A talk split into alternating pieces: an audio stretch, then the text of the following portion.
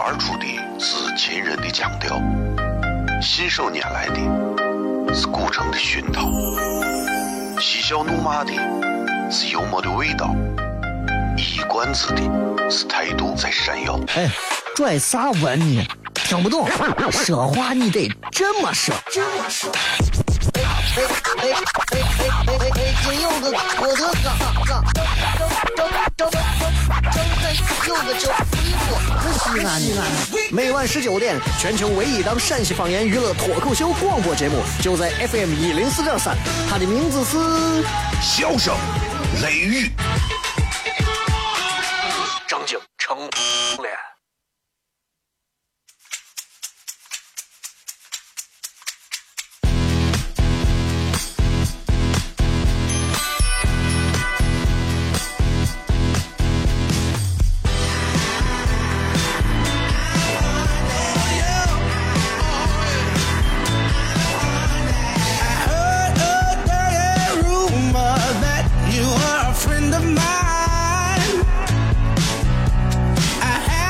Set him straight. In fact, we're doing the deed.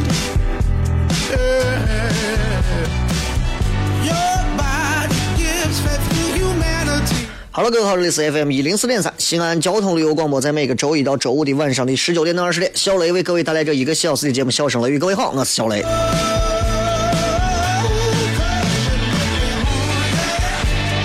今天是二零一五年的十二月二十八号。细细的品味一下，二零一五年这个挂历就要扔掉了。细细的想一想，二零一五年这一年很快就过去了。啊，有时候我们在想，我说咱作为一个西安人，作为陕西人来说，其实我们。我们到底在这个国家，你说咱们的这种性格到底适不适合挣大钱？我有时候细想了哈，我说亲亲爱的，我告诉你不适合。咱们是咱们是骨子里是非常低调的，你知道每一个陕西人骨子里的那种低调啊，是不言而喻的。就举个最简单例子，最简单例子，拿拿比方说铃木来讲，啊。全全中国所有的你认为最具备这个参考价值，你看一翻历史书。那天一个外地朋友过来说：“哎，能不能带我到你们的秦始皇陵看一下？”我说：“去玩干啥？有啥用？又不让挖开，刨断腿把人累的那么大一片，要啥没啥的，啥都看不见，都在底下。”他说：“那你这八大奇迹就在秦始皇陵吗？”我说：“你错了，那还有九大奇迹。”还胡说，哪有九大奇迹？我说那你是你是没挖，知道乾陵吗？就在咸阳，就就就咸阳，我我我，这个这个，呃，这个这个这个这个一个山，山就像一个女的躺到我，就是我。我咋能是第九大奇迹？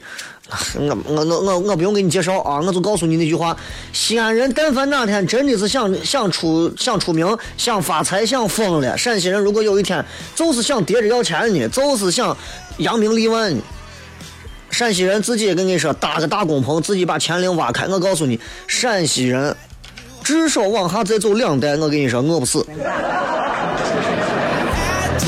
你信不信？别说陕西饿不死，就咸阳周边，反正是饿不死了。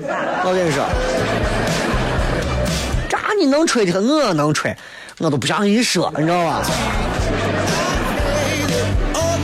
所以说到底，其实陕西人的这种性格当中，咱们还是带了很多的低调了。低调一年了，快过年了，给自己吃点好的，穿点好的，买点好的啊！听听笑声雷雨，其乐融融。休息一下，马上回来片。哦，亲爱的露丝，你还记不记得那个面积狠、染技狠、感觉伤及狠的深深意外？哦，亲爱的露丝，你为啥要无情地把我甩掉？哦，亲爱的露丝给给老板等我们去结婚，等这头发都赔完了。哦，亲爱的露丝，没有你，以后谁给我赚溜辣子？我难过极了。好，这里是 FM 一零四点三西安交通旅游广播，在每个周一到周五的晚上十九点到二十点，小雷为各位带来这一个小时的节目《笑声雷雨》。各位好，我是小雷。哦天哪！笑声雷雨，有没有爱情无所谓，只要每天都陶醉。每个周一到周五，FM 幺零四点三，笑声雷雨，很好，很合适。哎，算你那胆子正的很，说不透你，赶紧请笑声雷雨，一会儿笑雷出来，把你鱼逮完了。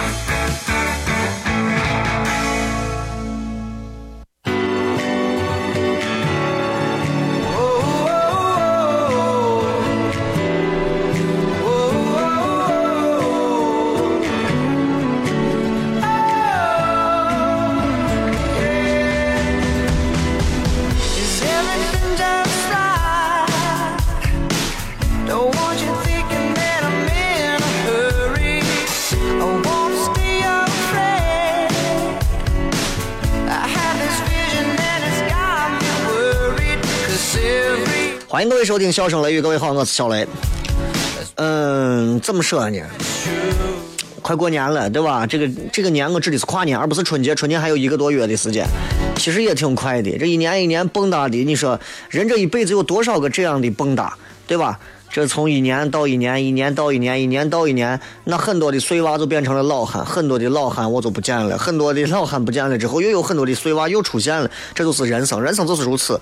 但是，一辈子会陪伴我们的东西有很多，比方说，嗯，兄弟姐妹、家人朋友，对吧？啊，同事爱人可能都会陪伴我们，但是他们终将也会离开我们，因为有可能我们也会提前离开他们，这都是人之常情。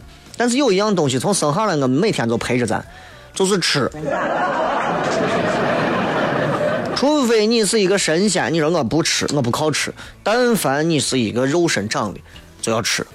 说到吃，我就得说咱西安。今儿我不骗小吃，我不骗美食啊，我就想说一下。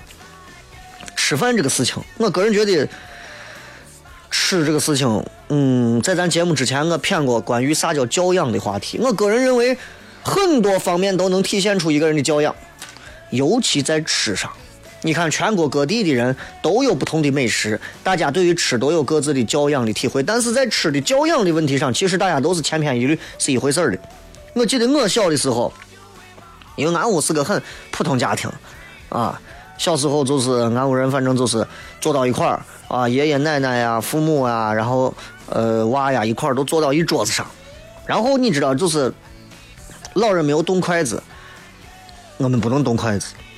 饿的要死了，小孩刚把碗端起来准备吃呢，啪，家人过来给一巴掌，或者拿筷子打手，不能动。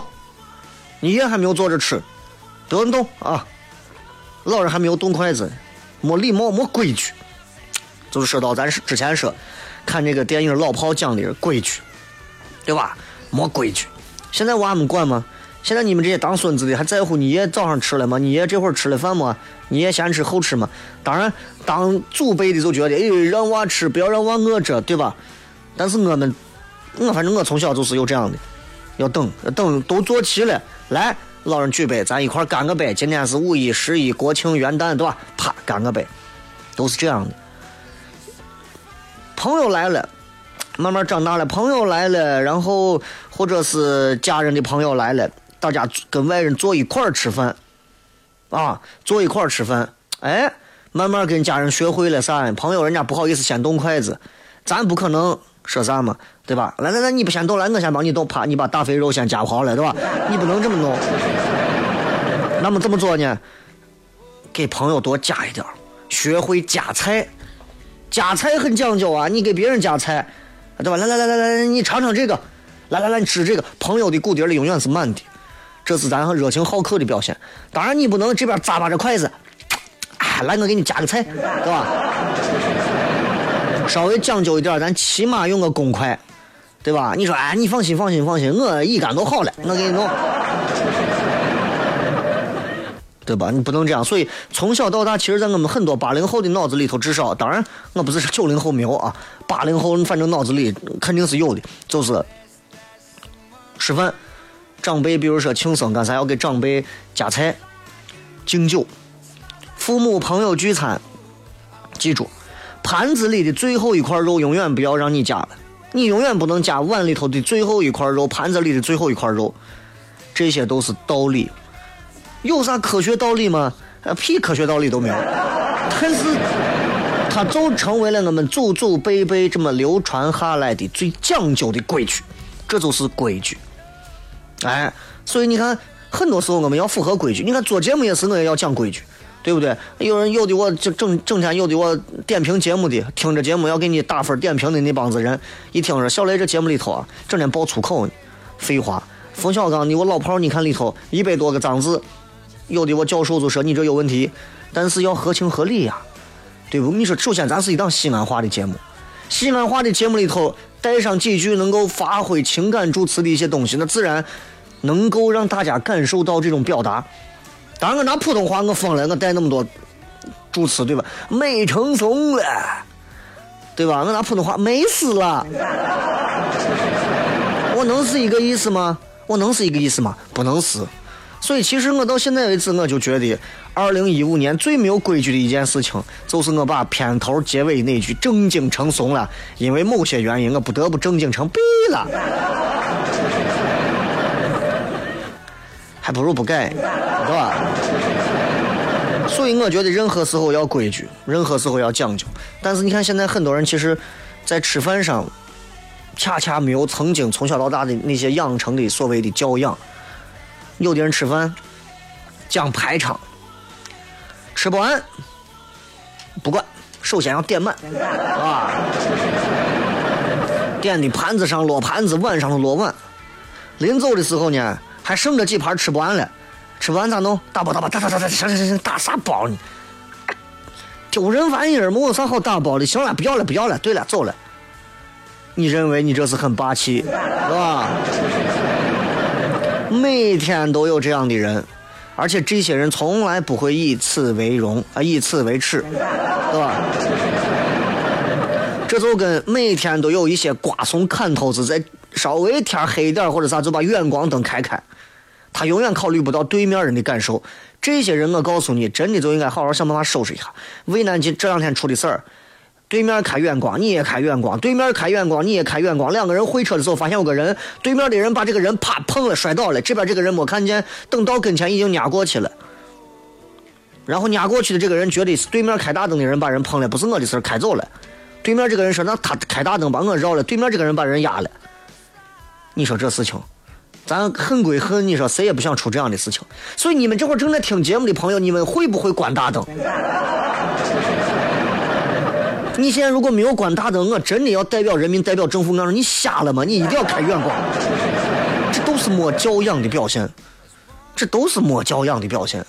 所以，如果西安的交警能够出台一系列的政策，在某些路段，只要发现开远光灯的，真的就是开过来，给他个凳子让他坐到位儿，烟给他递着，让他抽着，远光灯对着他，真的就照上十五分钟。让那怂知道一下别人的感受。我告诉你，父母不教你，驾校教练收了你的烟了，不教你，真的让人民让党教你，对不对？同意的话摁一下喇叭，对吧？回到吃饭的问题上，吃饭这个东西就是教养。有的人吃饭怕吃亏嘛，有的人吃饭是那种每个菜上来先是拿筷子，哇，筷子都能拉成一个直角，啊，一筷子。上去就是一大口，整个吃饭就是啥啥菜先上来，从来不让人，自己一筷子先戳下去，从来不顾及别人。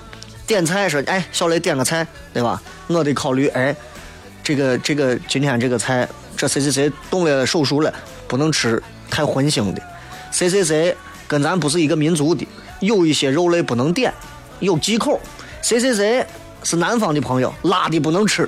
谁谁谁是东北的。”就想吃一点我好吃的，谁谁谁是南方的海鲜天天吃，这些东西咱脑子里都要过一下。你把他加一回，啥都不考虑，对不对？菜单上有啥就顾自己的。呃，行了，十碗面啊，你这你能这样吗？肯定不能这样嘛，对不对？有的人吃饭扑起来还脏兮兮的，就是那种吃个饭啊，就就感觉这。这种就是吃着吃着饭可能就发作了，毒瘾，你知道吧？整张桌子上掉的、蘸的、溅下的饮料、酱汁儿啊、辣子、醋水儿啊、菜叶子啥都在我掉掉一滩，就感觉这从嘴底下是漏的。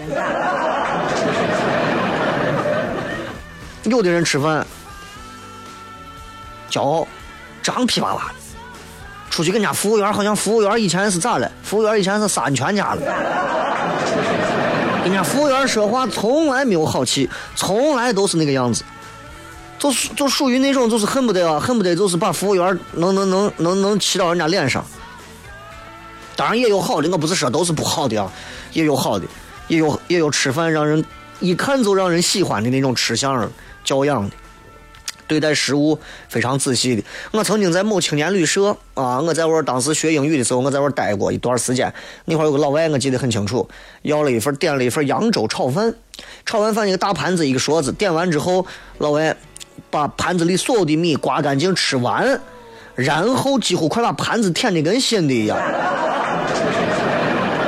当然，这个舔盘子我不是说的是有点丧鸟儿，但是我就是说，首先人家不浪费，对吧？然后他把勺子放到这个正中间的位置，就像一个钟表一样，把勺子的这个呃把放到外沿儿，哎，就给人一个钟表的感觉。然后他把他擦过嘴的纸叠了一朵白色的牡丹的玫瑰，放到勺子上，放到味儿，就给人感觉就是，对吧？不像咱。有的人吃饭吃一半面不吃了，然后往里头弹烟灰。我不知道为啥，我不知道为啥，因为我不抽烟。我最痛恨的就是饭没吃完或者刚吃完，拿自己吃饭的碗当烟灰缸的这帮怂人。真的，我够够的。真的，我够够。你咋不往你自己嘴里头点呢，对不对？真的是有人生没人教，就这些基本的道理。抽烟。在在在在在吃饭的上头抽烟，随地弹烟灰，这都不说了。当然，西安人吃饭在有些苍蝇馆子的的确确是有这样的方式，就是苍蝇馆子给我们就是这种不干净的感觉，那我们就要表现出像山贼一样、土匪一样的这种奔放，对不对？但是我想说的是，的的确确，吃饭显示出教养。如果你想知道你心爱的另一半你想知道你爱的这个男娃，你爱的这个女娃，你追的这个男娃，你追的女娃，女娃爱你，女娃追你，男娃爱你，男娃追你，对方这个人如何？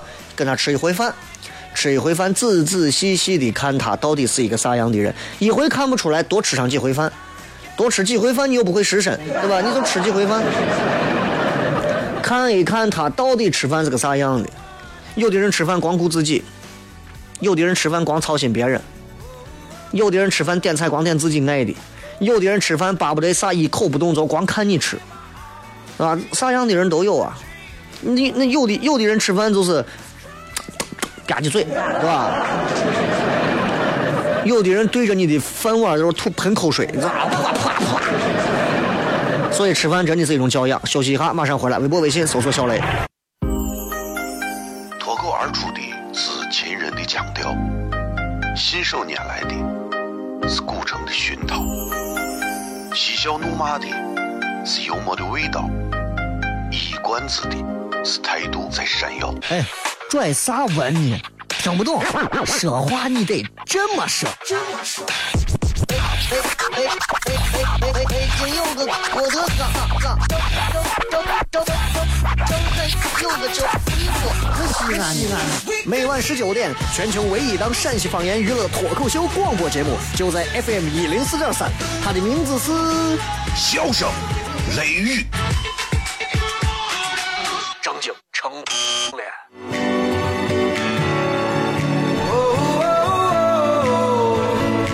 欢迎各位继续回来，笑声雷雨。这个大家如果觉得哎节目挺好玩的，没事想在节目当中跟小雷做更多的互动，有很简单的办法。如果你玩新浪微博，如果你有自己的微信，都可以在当中添加好友里面搜索，搜索栏里头搜索“小雷”两个字，呼啸的笑，雷锋的雷，添加关注就可以了。啊，因为最近最近在微博上不是发了个我啥？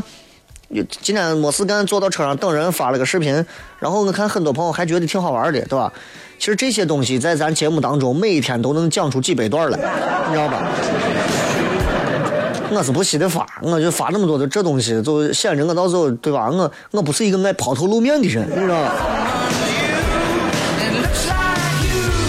就是跟你说，真的，西安人骨子里，我骨子里还是一个很低调的人，对吧？就包括你看，很多朋友现在都知道，如果你们到了一月中旬的时候，你们会发现爱奇艺最新的语言类的节目《奇葩说》第三季上了，你会发现我也去参加了。但是很对很多人来讲很遗憾的一件事事情就是，哎，小雷咋没有进海选就给淘汰了？很简单，我就是想去感受一下。就是那天我在微信上说的，我又不是去争的，我是去悟的。我去玩见了很多的怪兽，我都觉得真的，全国的怪兽太多了，啊，这个这个这个那种，啊，都有男女朋友，还自己找男女朋友的情侣，啊，这个 教着在大学里头授着课，然后深爱自己的女学生的女老师，嗯，这个各种。娘娘腔，反正在自己的世界里头活得特别五彩斑斓啊，各种人都有。然后我就觉得，嗯，这跟咱在陕西在待的这种环境是完全不一样。哎，感受了一下非常好。然后在海选现场，我也说了一些西安话。哎，不管他们能接受多少，我觉得挺好的，挺好玩的，你知道吧？然后什么高晓松啊、蔡康永啊，这都是我从进这个行业开始我都没见过的人。哎，当面见一下，感觉还不如不见啊。该回来做自己的事情还是要回来，但是确实去了一趟，学习到了很多的东西。很多人可能说：“哎呦，小雷，你啥时候去了？怎么知道？”一月十五号之后，可能他马上就要开始第三季了。你们到时候看，我估计我很快，我估计。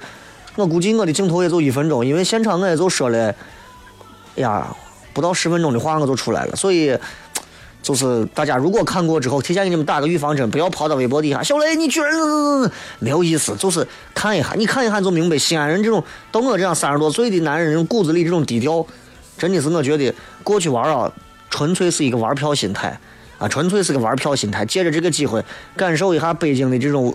娱乐文化现在互联网的这种节目这么做挺好的，啊，但你说遗憾不遗憾？挺遗憾的。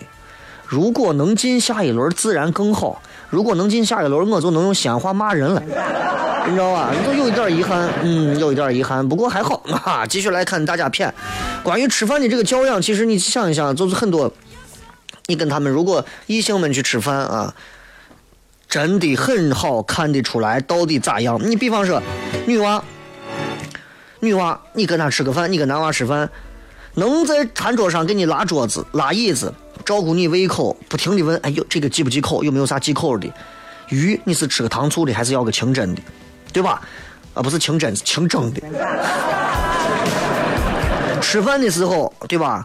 先往你的碗里头加肉的，吃过之后帮你还把桌面清理的，这样的男娃，真的把这一套餐桌上的教养和学问放到生活里头。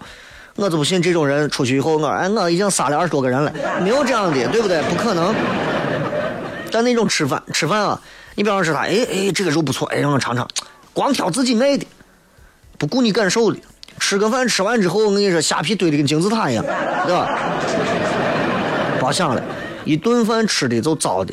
啊，有的碰到我，你看男娃吃个烤肉，吃烤肉你就看到男娃吃一会儿烤几个筋儿啊，叉嚼不动，啪吐地上，吐最后吐一个大肉丸子，你就包包里这。啊，我绝对是不讲究，但是当然，如果你也不讲究，你们也可能也合适，你知道吧？所以你看，在咱的这个一生当中，吃吃饭的吃啊，多大的话题？这个话题太庞杂了。咱们跟家人在一块吃。啊，温馨的晚餐，对不对？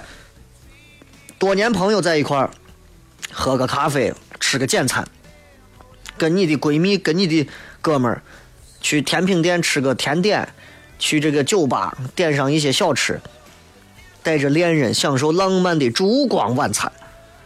毕业的散伙饭上，大家一个个喝的酩酊大醉的，这都是吃。我们总是在一生当中遇见了很多不同的人。不同的人呀，这些人，我们要跟他们一起吃饭，而且在我们的未来，我们还要跟很多不认识、慢慢变得认认识的人继续在一个桌子上吃饭。然后我们在不同的言谈举止当中，我们、我们、我们学会了一些所谓的规矩，也总结出一些道理。比方说吃饭的时候，凡是要第一个夹菜的、夹最大块排骨的人，我明告诉你，这种人生活当中绝对是个自私的人。那些你想连吃饭都要借着光尝一尝的人，生活当中绝对是个占你小便宜的人。那些比方说能给你先盛上一碗汤，鱼肚子底下的最肥的肉给你先夹到你的碗里的，从来不铺张、从来不浪费、不挑剔食物的人，这些人可能跟你没有多大关系，跟你可能不算亲近，但这些人。一定是有他正直的一面，有他善良的一面和值得信赖的一面。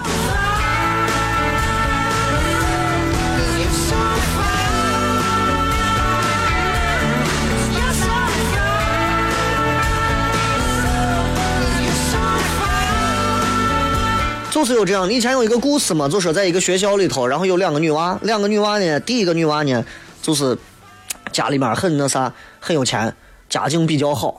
啊，这个不愁吃不愁穿的那种，对吃很讲究。顿顿几乎都不在学校食堂，都是在外头吃。另一个女娃是个家里头属于贫困的那种，啊，每一餐都要在食堂解决。然后这两个女娃呢，她们选课的时候，当时她们选了同一堂课，都是体育课。然后体育课一下课就是中午吃饭，两个女娃上完课一块儿吃饭。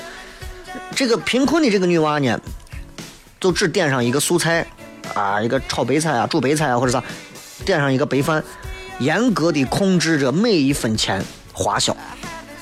哎，你你每回，但是你要去对见这俩，这俩女娃，你就发现家境不错的女娃跟这个女娃一样，两个人要的是一样的饭，都是素菜，都是白饭。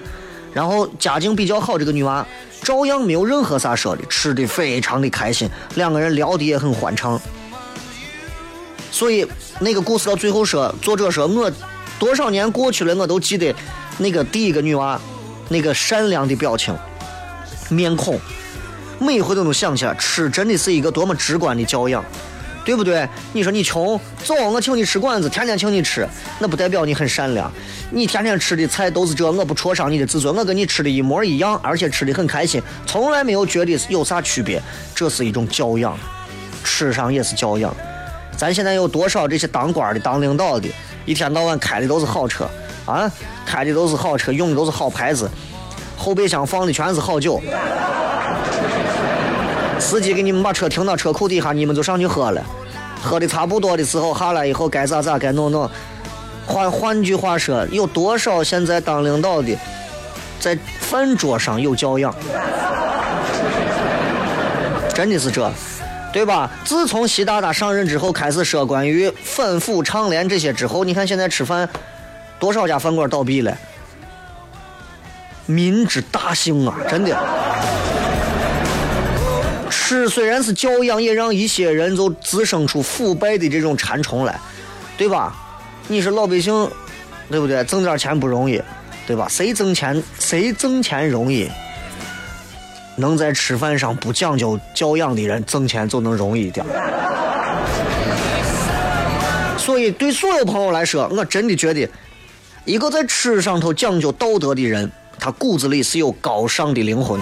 我记得我们小学语文课上学了很多，比方说学到焦裕禄，对吧？孔繁森学到不少，包括学到周恩来总理吃饭吃啥一小碗小米饭。哇，其实小米饭，我当时小时候还说，我小米饭好吃吗？为啥周总理老吃那个东西？把我听的还馋的，我也想吃。俺屋人给我蒸蒸了一碗，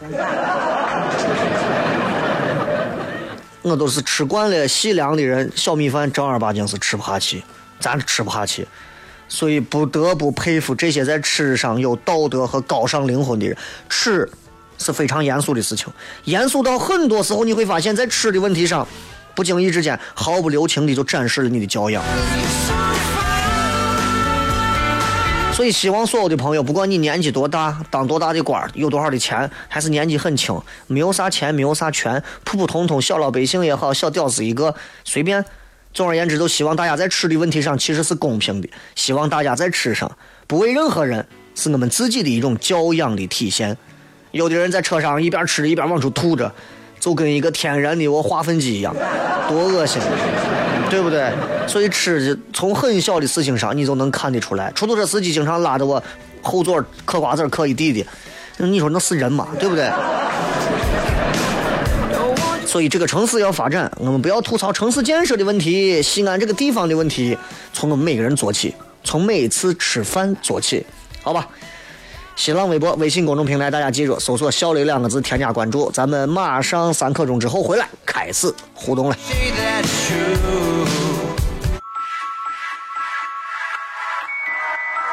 United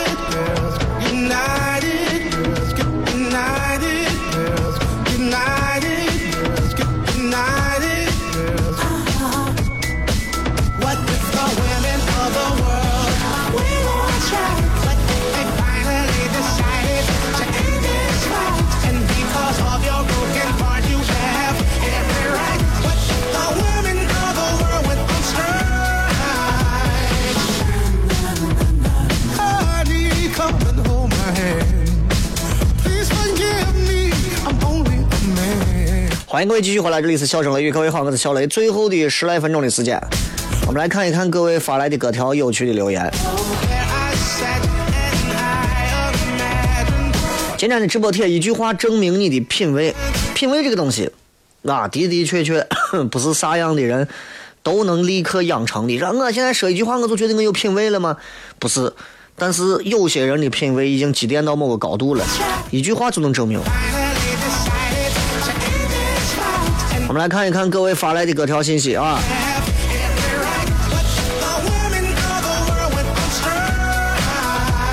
这个阿炳说：“我一直坚持在听，并且深深的喜欢着雷哥的节目。你这不叫品味啊，你这最多是个好习惯，你知道吧？这些上来就说雷哥我爱你的这种啊，你这也不是品味，你这也不是好习惯，你这可能是一种，嗯，就是你是什么时候下的？”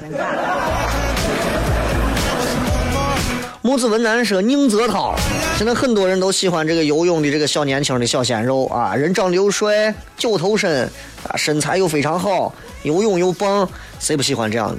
但是我告诉你，任何人，我这个人一句话就毁人类啊！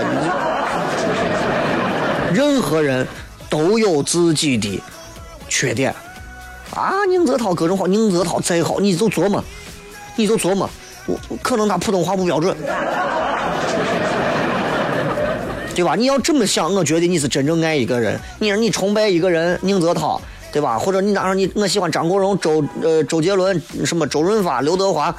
我觉得爱一个偶像，崇拜一个偶像，一定要联想到他非常不好的一面，你还能接受，这才是你真正爱一个人。我说就想，我喜欢一个人，我当时 我特别，比如说我特别欣赏一个女娃，这个女娃是某一个著名著名的明星，长得很漂亮。然后我在想，我说呀，我我很喜欢她。我在想，我到底能有多喜欢她？我是想，如果我要跟她约会，她如果突然，比方说两个人激情一刻的时候说一句闪普，我还能接受。哦，天哪，请你温柔一点，我还能接受。那我是真爱她。我跟你说，不然的话，我跟你说，我当下我就报警了。我跟你讲，J.K. 你怎么来了，对吧？啊，这个小小丁说，我是个雅俗共赏的人，大俗即大雅。雅俗共赏只能证明你很包容啊，你对啥东西都能接受。换句话说，也是没有太多欣赏条件和欣赏价值观的人。我明告诉你，雅俗共赏不要放给一个人用。哎，我是一个雅俗共赏的人，那你可能还是没钱。我跟你说，这个说 T F 很萌，什么意思？这个说剥蒜小妹以前不喜欢吃蒜，觉得一个女娃家家的出门吃饭吃个蒜太扯了，现在才知道做自己好自在才怪。到现在都没有男朋友。爱吃蒜的女娃很多，你知道西安女娃让我最迷人的一点就是开辆车，咔停到某一个路边馆子，啪车一下来，女娃穿的精精神神，性感无比，对吧？要不然很潇洒。走哈，老板来碗面，蹲到路边，咔咔咔咔吃面。剥两个蒜，很正常呀，这没有啥，对吧？关键是完了之后你要有这个消赃的措施，你口香糖啊，对不对？刷牙呀，漱口水呀。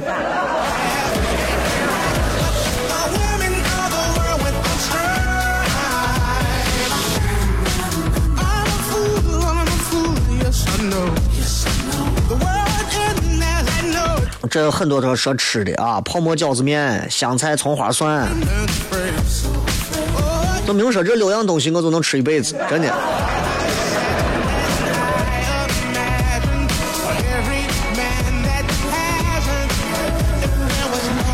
叶雪说：“呃，烟雨未央，朦胧了一纸人生。你这肯定是还没睡醒，我跟你讲。”然马叹息的，是吧？这夏沫说：“喂，哈佛吗？我要退学。”你们这种啊，你们这种啊，都不算是真有品位。你们这种都是在哗众取宠的留言，一点都不好玩啊！丹丹娃说：“我爱看《甄嬛传》《芈月传》的人，那是啥品味？你让我思考一下。”没有啥品味，就是大多数情况下，就是人们喜欢让自己啊，把自己的，比方说时间呀，把自己的精力呀，投身到某一项大众传媒的内容当中去，让自己暂时的逃避一份快乐。其实电影也好，电视剧也好，就是让人可以暂时躲避快乐最好的办法。看一场电影，两个小时出来啊，就像就像思想洗了一次澡一样，做了一个 SPA 一样。看一个电视剧也是这样，无外乎就是长一点，短一点。我相信你们这会儿正有很多人正拿着流传出来的那个八十多集的《芈月传》，是吧？正看。再看啊，嗯，这个是周神大人说，我有七十五个男神，七十五个女神，首席男神是陈坤。我现在有，我现在已经开始很反感所谓的这个男神女神。你说女神我还好说，男神，你知道我朋友圈里头就那么几百个人，我有时候发个啥，就有人过来，哎呀，男神，哎呀，男神，我心想我还不清楚我在你心里是个啥怂样子吗？你在这跟我男神？哎呀，你你正儿八经好好的吧？好多女娃都是见了谁，哎呀，你是我的男神，哎呀，男神。其实这当中真的带了西安话让人的一部分，我明跟你说，真的。男神，哎呀，男神，男神，你又赢了，男神呀，好棒，男神给你点个赞，真的，你骂个两句，你个瓜看头子，我开心的很，真的。大黑大黑眼小美妞说：“宁可在我的卡宴上哭，也不愿意坐在他的玛莎拉蒂上笑。”卡宴是自己买的，玛莎拉蒂前女友做过的啊，有洁癖是吧？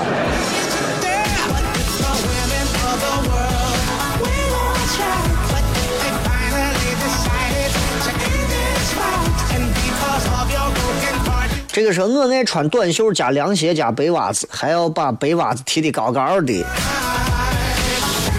再提高一点就当秋裤穿了。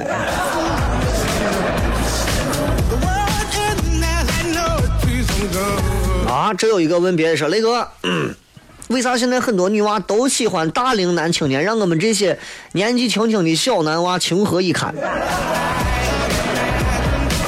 我不是都讲了吗？女娃对于大龄的男人比较情有独钟。一般来说，会有这么几种女娃是这样的：第一种，比方说她的恋父情节很重，想要找一个像她父亲一般，不像她父亲也要差不多那种，因为长期受到父亲的宠爱嘛，是吧？如果没有一个男人能给她一种父亲一样的那种关怀，那不行，小毛孩都靠边。有一种是那种。就是内心当中女娃倾诉欲望特别强烈的那种女人啊，你会发现她特别想要找一个可靠的倾诉对象。同龄人听不懂，不知道我不知道我说啥，她就听不懂，完全沟通不了。我要找年龄比我大的。现在很多小女娃找的，你问一下年龄，你看一问都都能当叔叔、当贝贝、当爷爷啊。没办法，现在女娃就人家女娃看得开，想得开，对不对？那你这操心，是吧？再有就是思想个性。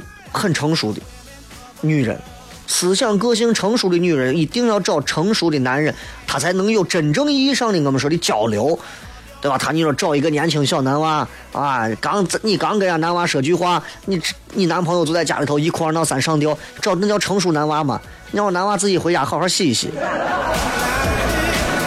还睡着呢，对吧？还有一种女人，那为啥找找大龄一点的，大龄一点的？有钱嘛，对吧？可能就是成熟事业上到了某一定的时候，专盯有钱的女人，那又有一种这种。当然了，还有一些就是年纪大一点的，更懂女人，女人也会被吸引。还有就是女人内心当中都时刻希望能够被宠爱啊，你知道？所以，所以，所以稍微大龄一点的，就就就你知道，就就老男人干这种事情就会比较驾轻就熟，你明白吧？这个。还有一种女人，你是绝对会找一个年龄比她比较大一点的，就是你会发现你们身边总有一个姐妹儿，说是哎，她找个男朋友，男朋友今年她她二十多，男朋友四十多，为啥呢？总有一个你身边的闺蜜，可能是那种饱经沧桑风雨，然后看透一切、身心俱疲的女人。我跟你说，就整天啥都不要，我啊，我整天就是他的签名就是哦，我就想找一个背弯。对吧？你说年轻男娃就不可能，年轻男娃都给掰弯了，那还背弯？所以大龄的就是就是这点，好吧？再再看两条。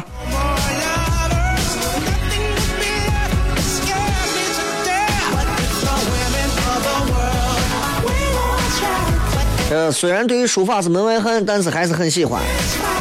哎，悄悄自己在家练就可以了，千万把练完字的纸赶紧烧了啊！行了，今儿就这么多，明天继续，明天晚上记者要抢票呢啊！本年度的最后一场。